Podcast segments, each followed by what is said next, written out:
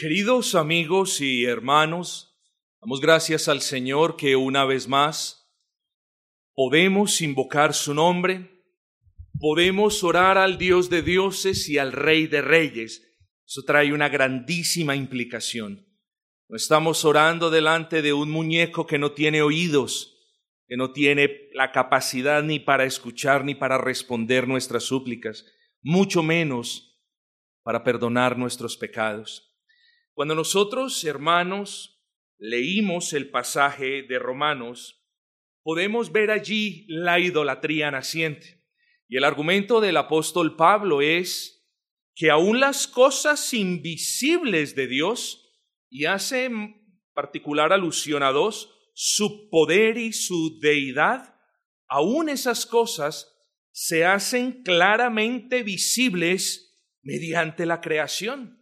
En otras palabras, cuando las personas ven la creación del Señor, cuando las personas suben, por ejemplo, a un montecito y ven el riachuelo en el valle, y ven las hermosas colinas, y ven los colores del atardecer, estas cosas, dice la palabra del Señor, testifican de la existencia de un Dios.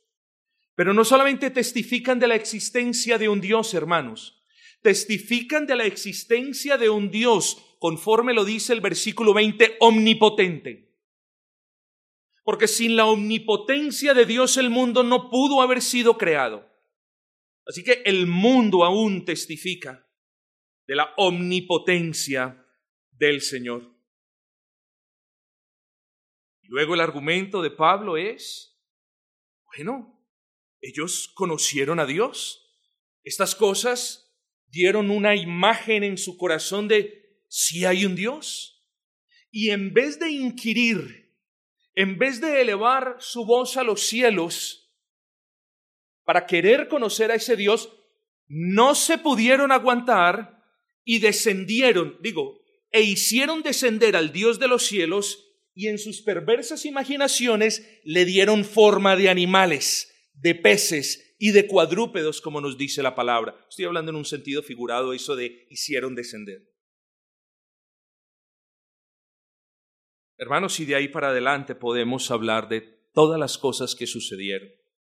Porque una vez entraron a la idolatría, luego los versículos los versículos 24 comienzan a hablar de las cosas que comenzaron a hacer. Claro, cambiaron al Dios incorruptible por imágenes de cuestiones corruptibles. Y el versículo 24 dice, ah, sí, bueno, ahora los entrego a la inmundicia de sus concupiscencias.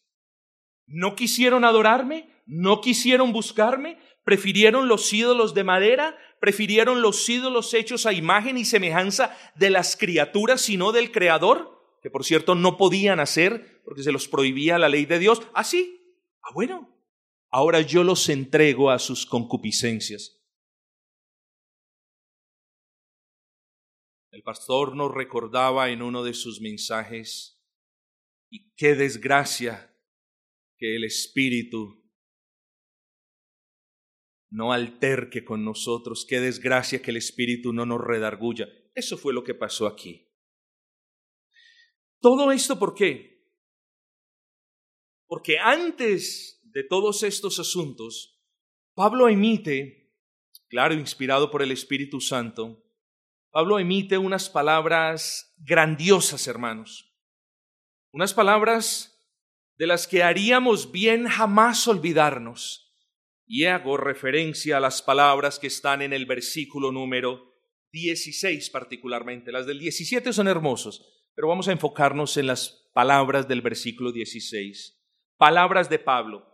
Porque no me avergüenzo del Evangelio. Pablo, ¿y por qué no te avergüenzas del Evangelio? Ah, porque el Evangelio es poder de Dios para salvación a todo el que cree. ¿Quiénes pueden creer, Pablo? Al judío primeramente y también al griego. Lo que Pablo está diciendo es que el Evangelio es poder de Dios para salvación para todos los que creen sin excepción. Aquí la expresión judío primeramente y también al griego hace referencia a las dos únicas posibles divisiones que en aquel entonces se tenían, judíos y griegos o gentiles.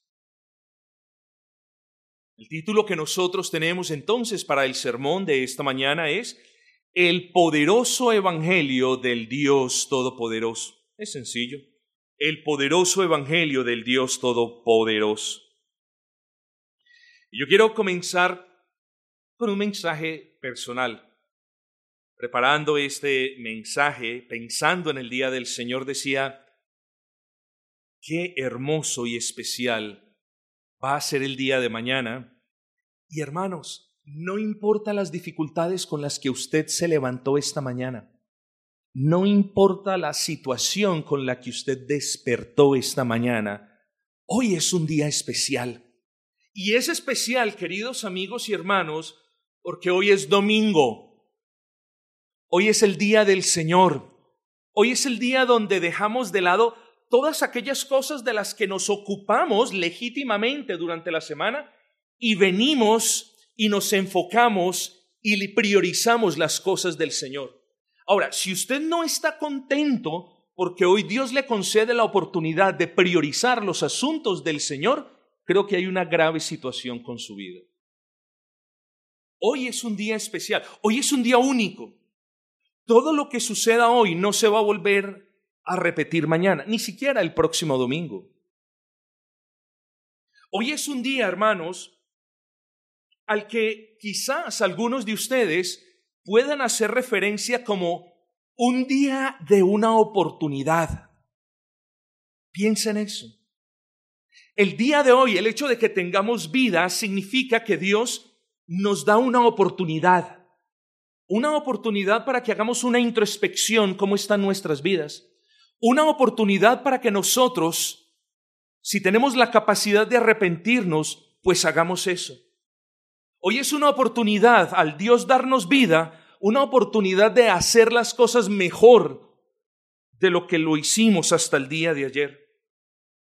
Incluso para algunos de ustedes, quizás hoy sea un día de oportunidad para que usted abrace la fe cristiana y más que la fe cristiana, usted abrace el Cristo de la fe, la segunda persona de la Trinidad encarnada. No estamos hablando ni de un profeta, ni de un amigo, ni de un buen ser humano. Estamos hablando del Dios mismo hecho hombre.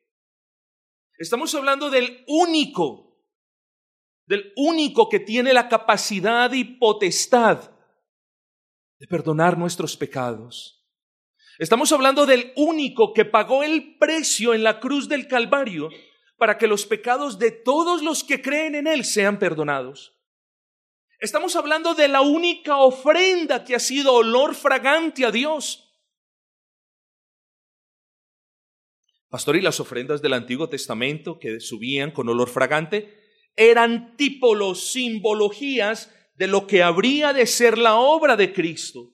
Bueno, ese Cristo y la obra de Cristo son efectivas y lo han sido por miles y miles de años. Y quizás hoy Dios le dé la oportunidad de que usted pueda ver a ese Cristo y abrir los ojos para verlo y correr hacia Él para abrazarlo. Pero hoy es un día especial porque se predicará el Evangelio de Dios. Y hoy es un día especial porque está escrita en la palabra de Dios. He aquí ahora el tiempo aceptable. He aquí ahora el día de salvación. Quizás existan algunos entre ustedes que profesan la fe en Cristo, pero que no han abrazado a Cristo.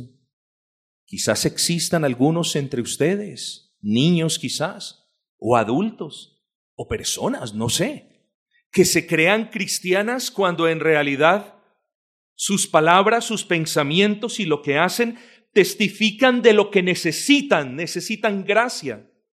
Hoy es un día de oportunidad para ellos. No desprecie, pues, lo que se dirá a continuación. Vamos a proveer un pequeño trasfondo a nuestro texto.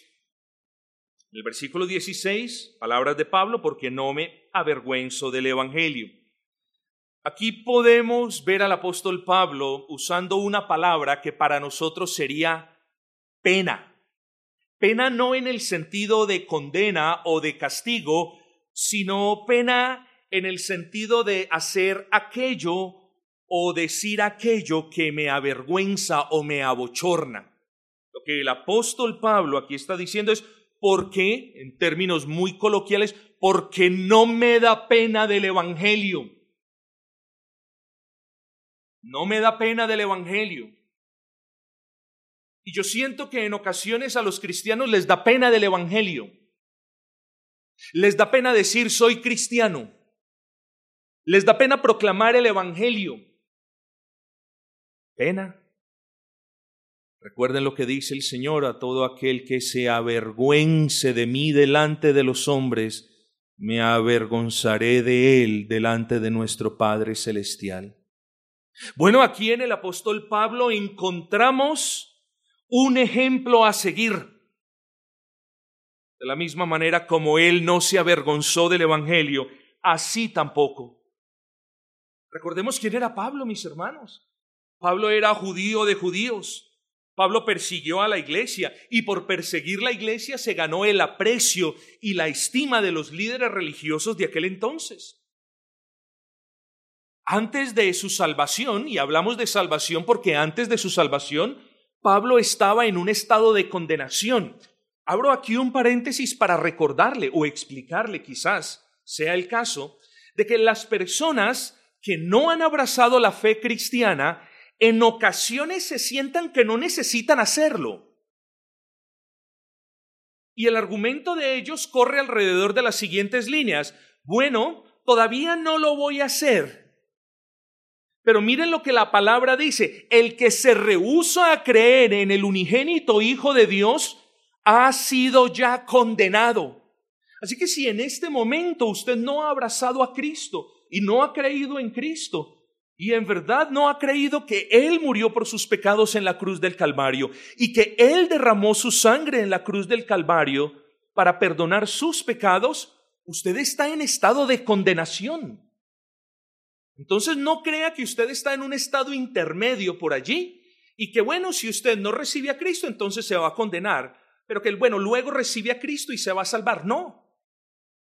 No solamente hay un dos estados. Los justos y los injustos. Los injustos, los que hasta hoy se han rehusado a abrazar a Cristo, y eso incluye a los niños, y los justos, los que por la gracia del Señor han creído en Cristo, y también puede incluir a los niños. Pero regresemos al punto.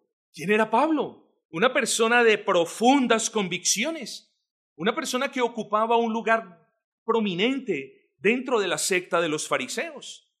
En sus días como fariseo, la idea de Pablo al respecto de la salvación no era la misma que por el poder y la gracia de Dios vino a creer tiempo después. ¿Quién era Pablo? Usted lo puede leer en Filipenses 3:46 circuncidado al octavo día del linaje de Israel, de la tribu de Benjamín, hebreo de hebreos, es decir, hebreo hijo de hebreos. En cuanto a la ley fariseo, en cuanto a celo perseguidor de la iglesia, en cuanto a la justicia que es en la ley irreprensible. Pero mis hermanos, después de ser todo esto, el Dios Todopoderoso le muestra a Pablo o le permite a Pablo ver su miseria. Queridos amigos y hermanos, no hay bendición más grande para usted y para mí que Dios nos permita ver nuestra miseria y nuestro pecado. La bendición más grande no es que Dios nos dé una casa, un carro o aquello otro. La bendición más grande que Dios nos puede dar es que Dios nos abra los ojos para que nosotros veamos nuestro pecado y nuestras transgresiones, algo de lo que muchos creyentes carecen. Qué triste. Así que el Señor le permite a Pablo mirar su miseria. Y es que si usted no conoce su miseria, usted no va a sentir la necesidad de venir a Cristo. Así que ahí tenemos a ese Pablo mirando a Cristo con los ojos de la fe, confiando en Cristo. Ahí vemos a ese Pablo postrado ante el señorío de Cristo y recibiendo la justicia que es por la fe en ese Cristo y no por las obras en las que él antes confiaba. Este es un mensaje sencillo. Lo que le estoy diciendo es que la paz para con Dios, su reconciliación para con Dios, no es por lo que usted haga o deje de hacer, sino es por la fe que usted tenga en aquel que hizo todo lo que nosotros no podemos hacer, a saber, una obediencia perfecta delante de Dios. Pero ¿qué hace el apóstol Pablo después de haber sido salvado por el Señor? Comienza a proclamar el Evangelio del Señor Jesucristo. Ahora Pablo no era judío, ahora Pablo era cristiano. Ahora Pablo no trataba de cumplir la ley para ser visto como justo por Dios. Ahora Pablo era visto como justo por Dios porque creyó en Jesucristo. ¿Eh? ¿Qué piensan ustedes de Pablo, mis hermanos? ¿Qué pensarían de Pablo los fariseos? ¿Qué pensarían los amigos de Pablo? Aquellos cuyas ropa Pablo cuidaba mientras ellos apedreaban a Esteban. ¿Qué pensarían ellos de ver cómo Pablo ahora estaba proclamando el Evangelio? ¿Qué pensaría esa ciudad, esa, esa, ah, comunidad, esa sociedad judía tan cerrada y tan sectaria por naturaleza?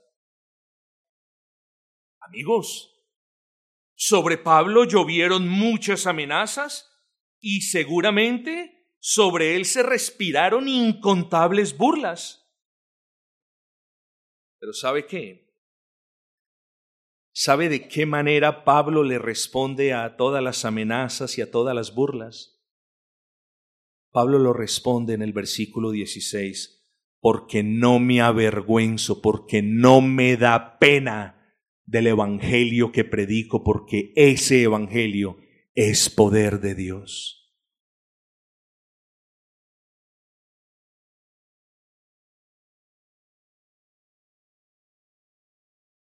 A Pablo no le daba dificultad decir, soy cristiano y no me da pena de decirlo. Pablo no se avergonzaba diciendo eso se avergüenza y decir, mejor para que no me den algo malo, mejor digo, no soy cristiano. Hermanos, no les estoy pidiendo que compren megáfonos y vayan a gritar por cada calle, soy cristiano.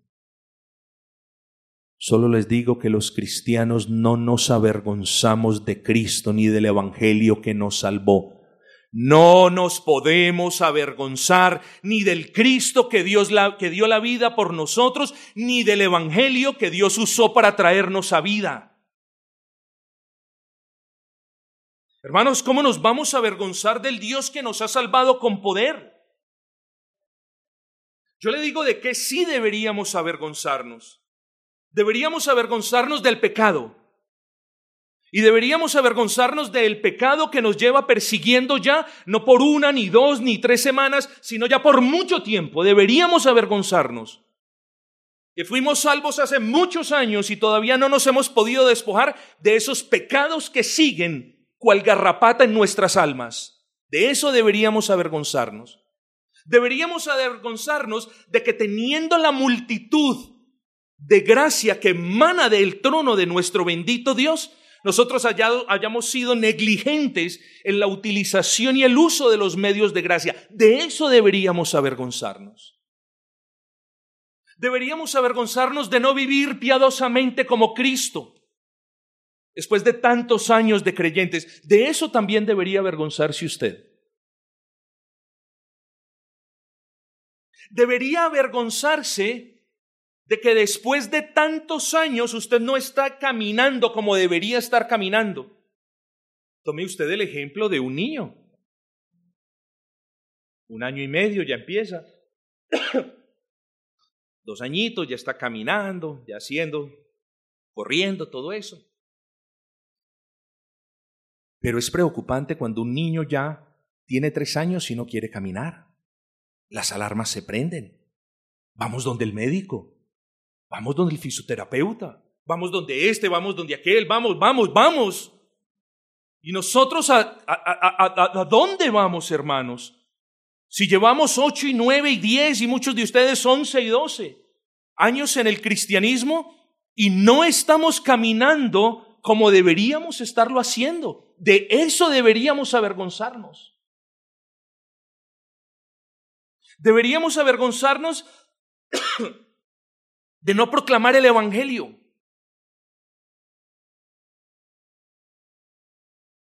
Y sobre todo, todo, todo, todo, deberíamos avergonzarnos de habernos avergonzado de Dios y de su Evangelio quizás en el pasado. ¿Cómo se avergonzaría Pablo del Padre que lo perdonó y del Cristo que lo salvó? Amigos, que así como Pablo dijo en el versículo 16, no me avergüenzo del Evangelio, quiera el Señor que así también nosotros digamos con convicción, no me avergüenzo del Evangelio. Pero Pablo continúa, Pablo continúa y haciendo referencia al Evangelio dice, porque es poder de Dios para salvación a todo el que cree. Para comprender qué significa la expresión de el Evangelio es poder de Dios, creo que lo primero que tenemos que hacer es mirar al autor del Evangelio. Creo que lo primero que tenemos que hacer es considerar al Dios Todopoderoso para que luego podamos entender esa relación natural entre el Dios Todopoderoso y el Evangelio de todo poder. Así que vamos a considerar brevísimamente a ese bendito Dios Todopoderoso. Cuando hablamos de Dios, hermanos, hablamos de un ser único. Único en el sentido de su esencia, de su esencia divina, pues nadie es como Él es y único en el sentido de sus atributos.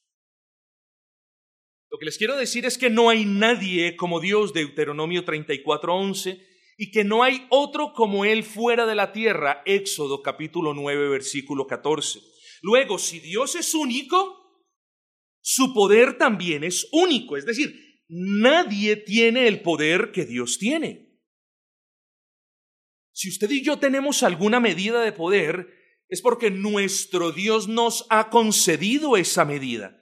Pero el poder de Dios no es como el nuestro, evidentemente, que para que en un día de trabajo se desgasta y que requiere de alimentación y de sueño para que al otro día tengamos la fuerza o el poder para ir a trabajar y ganarnos el sustento. Eso todos lo sabemos. Cuando hablamos de nuestro Dios, cuando usted piensa en Dios y en este versículo, porque no me avergüenzo del Evangelio que es poder de Dios, hagámonos la pregunta, ¿poder de Dios sobre qué? Bueno, primero considere esto. En la creación, poder sobre la nada. Porque de la nada hizo que saliese lo que hoy vemos. Dios tiene poder sobre los espíritus inmundos. Eso lo vemos. Piense en el endemoniado Gadareno. Dios tiene poder absoluto y pleno sobre los elementos de la naturaleza. Recuerden aquel día en la barca. Calla, enmudece. Dios tiene poder sobre los animales. Jonás 1.17. Y Jehová Dios preparó un gran pez. Dios tiene poder sobre todas las cosas que vemos y que no vemos. O se lo pongo de esta manera, no hay nada que se pueda resistir al poder de Dios.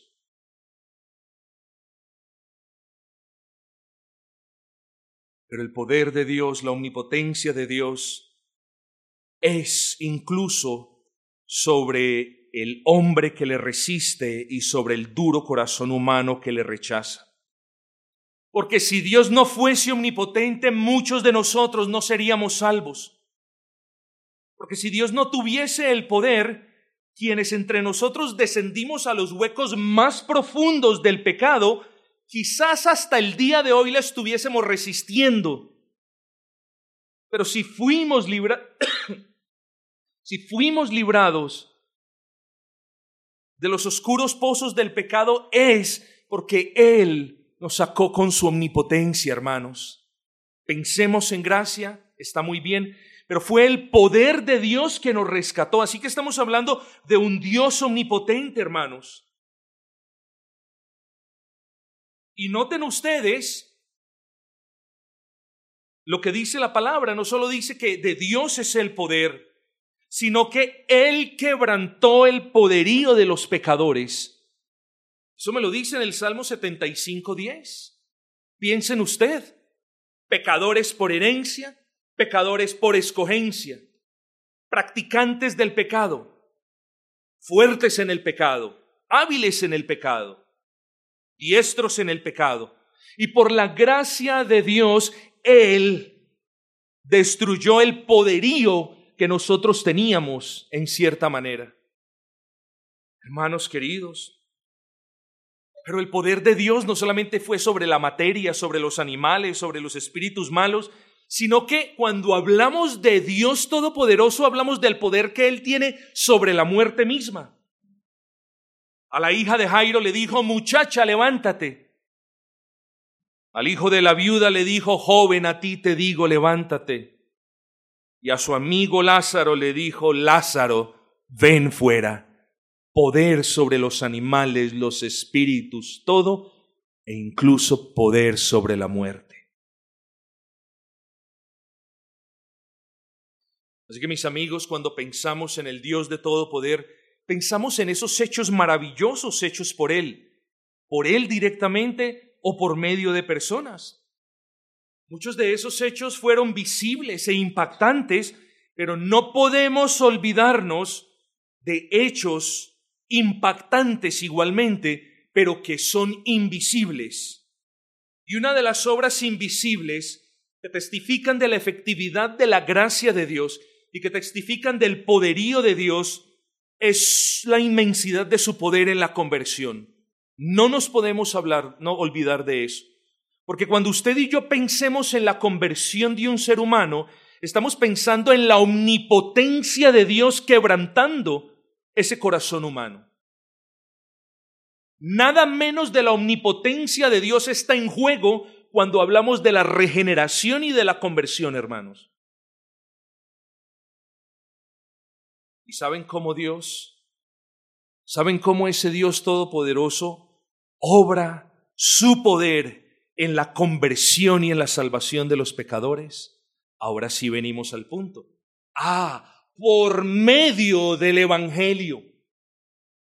Esa es la razón por la que Pablo dice, no me avergüenzo del Evangelio porque es poder de Dios Ahora hablemos del Evangelio poderoso de Dios. Si Dios es omnipotente, nada de lo que Él haga, nada de lo que Él haga en lo concerniente a la salvación del hombre puede ser diferente o puede llevar una medida diferente a la omnipotencia de Dios.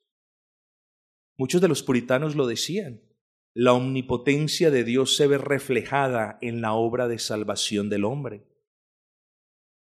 No piense que como Dios es omnipotente y usted es un mero mortal, pues Dios solamente con mirarlo y con, eh, es cierto, eh, ya eres convertido. No, toda la omnipotencia de Dios se condensa en el corazón del hombre rebelde, porque nada menos que la omnipotencia de Dios es necesaria para hacer el milagro más grande de todos y cambiar un corazón de piedra en un corazón de carne. Así que el Evangelio es poder de Dios y ya vamos a ver de qué manera lo es. Pero ¿qué es el Evangelio? Es tan sencillo que hay personas que lo quieren complicar. El Evangelio es un mensaje, es todo lo que es, no es nada más.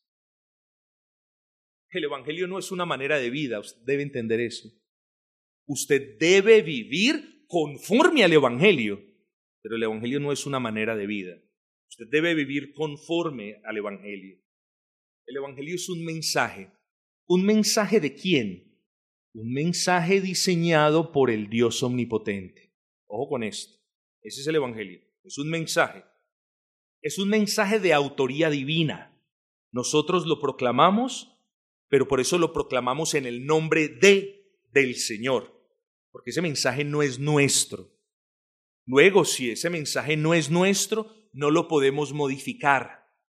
Porque si usted modifica ese mensaje quitándole algo o añadiéndole algo, ojo con esto, ese mensaje pierde la efectividad. O lo que le quiero decir es, Dios no va a usar la proclamación de su mensaje adulterado para salvar las vidas de las personas.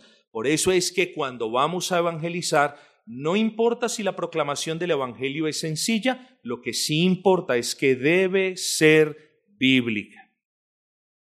Así que el, Evangelio es un mensaje. No obstante, el Evangelio no es un mensaje común y corriente. No es un mensaje como cualquier otro mensaje que yo le pueda dar a usted. Y por las siguientes razones. Primero porque es un mensaje diseñado, ingeniado por Dios. Ciertos predicadores en la Inglaterra del siglo XIX decían que en la genialidad divina, en el genio divino, para poder salvar al hombre, Dios tenía que salvarlo sin que su justicia se viese afectada. Y entonces en la eternidad pasada diseñó, entre comillas, ese bendito evangelio, por el que la justicia suya no sería pisoteada, por el contrario, sería vindicada y por el que también los pecadores fuesen salvos sin que su justicia se viera atropellada.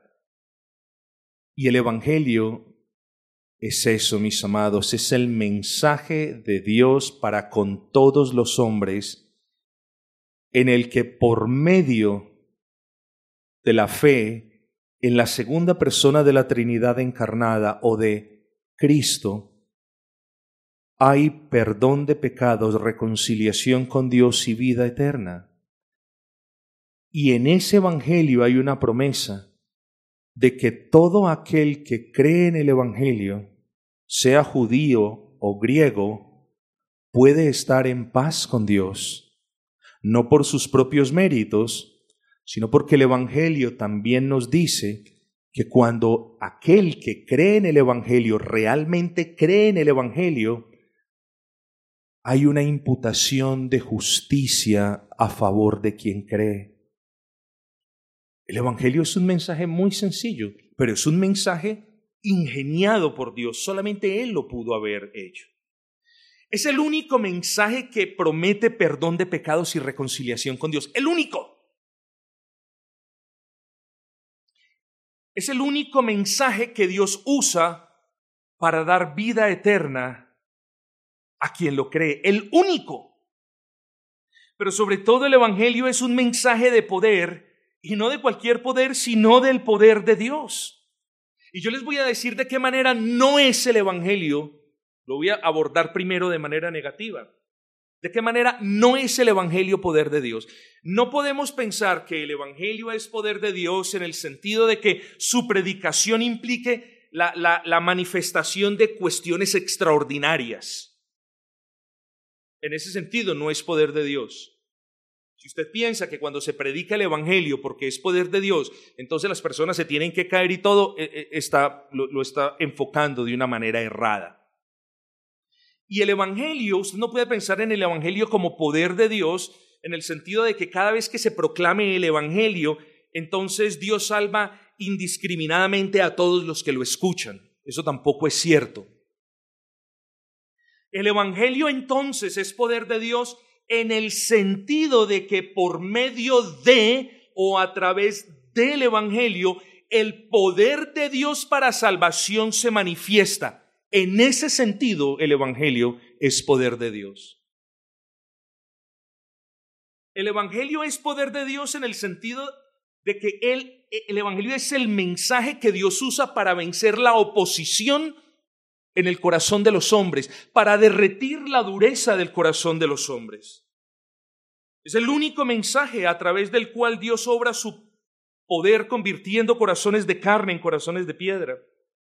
El Evangelio es el único mensaje para vivificar a los pecadores muertos en sus delitos.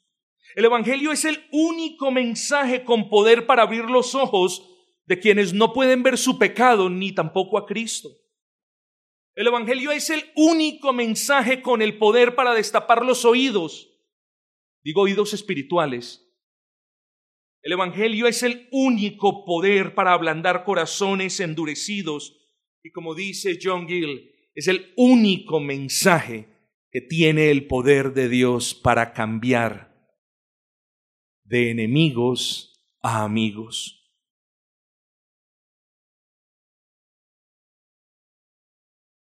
Pablo dice, porque no me avergüenzo del Evangelio, porque es poder de Dios para salvación. Muchos de nosotros hemos creído el Evangelio, amigos, pero también algunos entre nosotros en alguna oportunidad nos hemos avergonzado del Evangelio. Hoy es un buen día para arrepentirnos, hermanos. Hoy es un buen día para pedirle al Señor que nos perdone.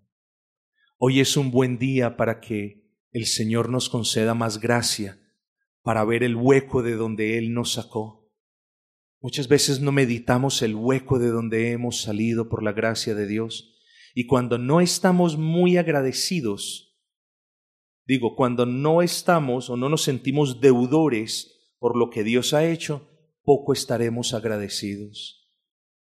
Pidámosle al Señor que podamos comprender la magnitud de nuestros pecados que Cristo llevó en la cruz del Calvario. Pidámosle a nuestro buen Dios que forje en nosotros una conciencia de que somos huestes del Señor y debemos proclamar su Evangelio. Pero existen quizás personas aquí que no han creído el Evangelio. Y por eso les dije, hoy es un día de esperanza. Hoy es un día realmente donde si usted puede ver sus pecados, si usted en realidad puede ver su necesidad, si yo no tengo sed, no voy a la tienda por agua. Si usted no ve su necesidad espiritual, no va a venir a Cristo para perdón. Pero si usted ve su necesidad, y si usted ya puede ver a Cristo, y si sabe quién es Cristo, y sabe lo que hizo Cristo por usted, y sabe el sufrimiento de Cristo por usted, y lo que Cristo logró por usted, y lo que Cristo le regaló a usted, si usted sabe eso, venga y abrace a ese Cristo que Él no lo despreciará. Y ese Evangelio es tan sencillo y a menudo se resume de la siguiente manera, de que un Dios ofendido de que un Dios molesto por la magnitud del pecado de los hombres, de que un Dios que vio al hombre una vez hace miles de años y vio que en el corazón de los hombres de que todo su designio era de constante el mal, de que ese Dios, en el cumplimiento de los tiempos, no envió a un amigo, no envió a uno de sus profetas, Dios envió a su Hijo, porque si hubiese sido otro, no hubiese sido Evangelio, tenía que ser Dios mismo, el que hubiese descendido a esta tierra. Tenía que ser Dios mismo. Y ese Dios en la segunda persona de la Trinidad descendió aquí. Y qué hermoso como vivió. Y la escritura no nos dice nada contrario a la vida santa que él llevó. Y nos dice que en nada pecó, en mucho fue tentado, pero en nada pecó. Y nos dice que a medida que fue creciendo, aumentó en gracia para con Dios y para con los hombres. Y nos dice que se dedicó a los asuntos del Padre. Y nos dice que fue bautizado para que nosotros también lo fuésemos. Y nos comienza a mostrar esos muchos milagros que son punteros o ayudas visuales que nos muestran su obra salvífica. Nos muestran a un Judas traidor, y nos muestran a un juicio injusto, y nos muestran el encarcelamiento de Cristo, y nos muestran los escupitajos, los latigazos, las injurias, las burlas. Y antes de eso nos mostró a un Cristo llorando y angustiado por nosotros. Y luego nos muestran a un Cristo cargando una cruz que debería haber aplastado a ti.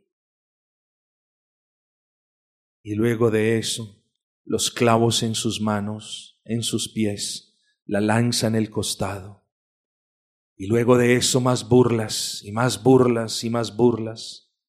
Y luego de eso el abandono del Padre, que lleva al Hijo a decir, Padre, ¿por qué me has abandonado?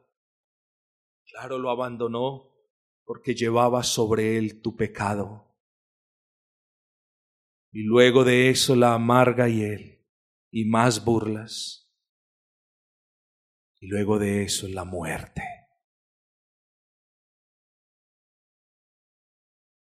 Pero la escritura también nos muestra un Cristo resucitado. Porque en vano hubiese sido nuestra fe si el Señor no hubiese resucitado. Y ahora la escritura nos muestra un Cristo glorioso sentado a la diestra del Padre. Ojo con lo que dice Pablo, que ya termina. A judíos primeramente y también al griego. A todo el mundo.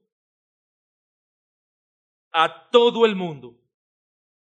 El que cree el Evangelio, el que abraza a Cristo, no importa su condición racial, no importa su condición social, Vaya a ver si a un rico no le dan primero la entrada a un hospital que a alguien de la calle. Primero entra el rico y luego el de la calle. Así no en el reino de los cielos. No importa el mucho o el poco dinero que tengas, y no importa ninguno de tus logros, pero tampoco importan cuáles hayan sido tus pecados. No importa si sus pecados fueron abominables a los ojos de los hombres. Y no importa si por sus pecados muchos otros están siendo condenados.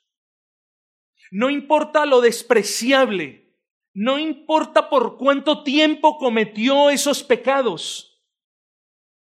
Si usted hoy abraza a Cristo, si usted hoy viene delante del Señor con nada más sino con sus pecados, y se humilla delante de Él diciéndole, Señor, no tengo nada más que ofrendarte sino estos pecados, Señor. Perdóname en el nombre de Cristo, porque yo creo que Él ya llevó la ira que mis pecados merecieron. En ese momento tendrás paz para con Dios. En ese momento, no después, en ese momento. Venga Cristo, porque no hay paz para con Dios, sino en Cristo. Venga Cristo, porque ninguno otro tendrá perdón de pecados sino en Cristo. Hoy escuchó el poderoso mensaje del Evangelio. Sígalo escuchando, porque al creyente le ayuda para que su fe aumente, para que su gratitud crezca. Y al incrédulo que no se le olvide que ese mensaje, si Dios así lo tiene dispuesto, es el mensaje que carga en sí la omnipotencia de Dios para, para combatir la dureza de su corazón, para derretir la dureza de su alma. Así que tanto los unos como los otros necesitamos ese Evangelio. Bendito sea el nombre de Cristo y bendito sea ese Evangelio que es poder de Dios para salvación.